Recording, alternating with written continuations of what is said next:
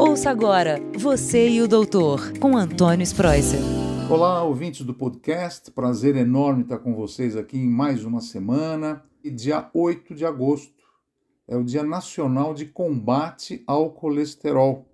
E esse combate ao colesterol é importante porque as doenças cardiovasculares, como o acidente vascular cerebral e o infarto agudo do miocárdio, são as doenças que mais matam no Brasil.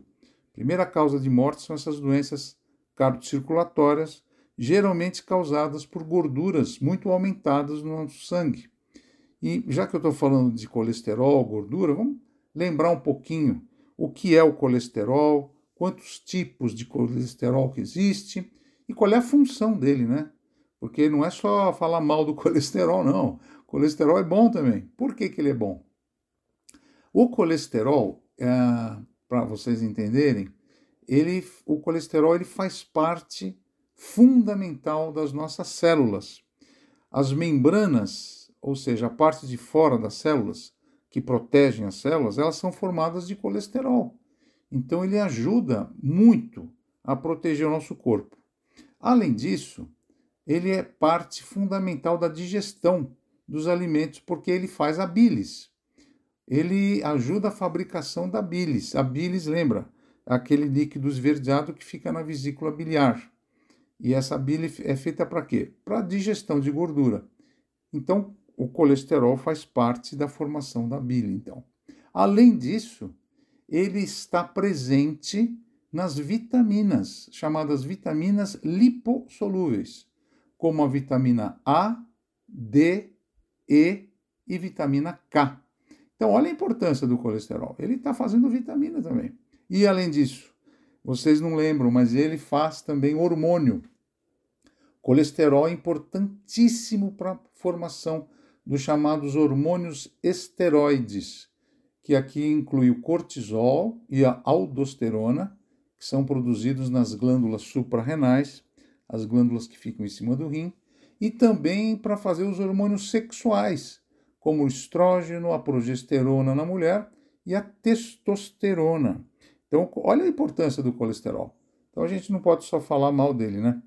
Só que existe o seguinte: nós temos que dividir agora um pouquinho que tipo de colesterol que a gente vai falar.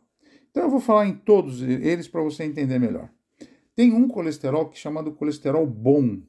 É o chamado é o rotorruter. Ele limpa os nossos vasos. Ele é o HDL. HDL é uma sigla em inglês que é o High Density Lipoprotein, ou lipoproteína de alta densidade. E ele limpa mesmo, ele é um rotorruter, ele limpa todas as gorduras que estão dentro dos vasos sanguíneos. Então, para você ser saudável, esse colesterol tem que estar tá alto, acima de 40, preferencialmente, miligramas por decilitro.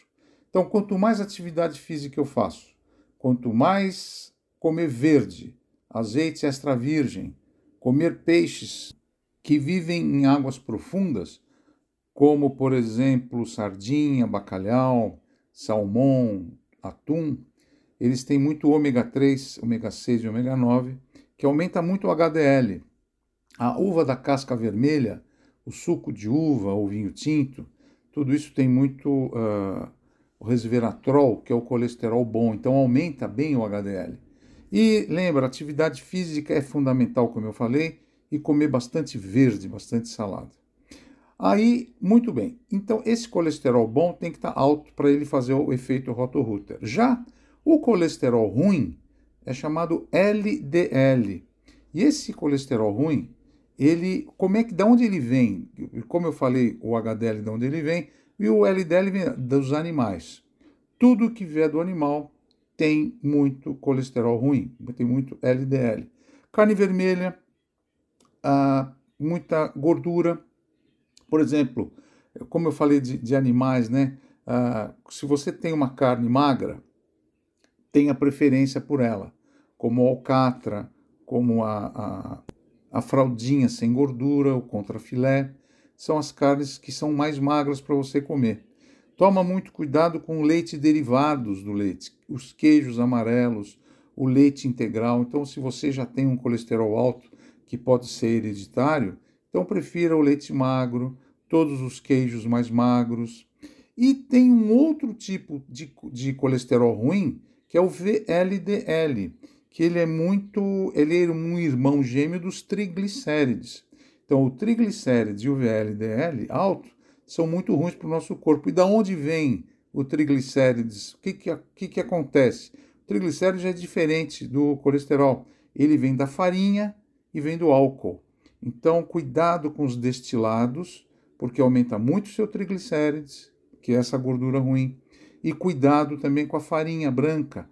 Tenha preferência por farinha integral e não comer muita farinha, porque aumenta também esse colesterol ruim.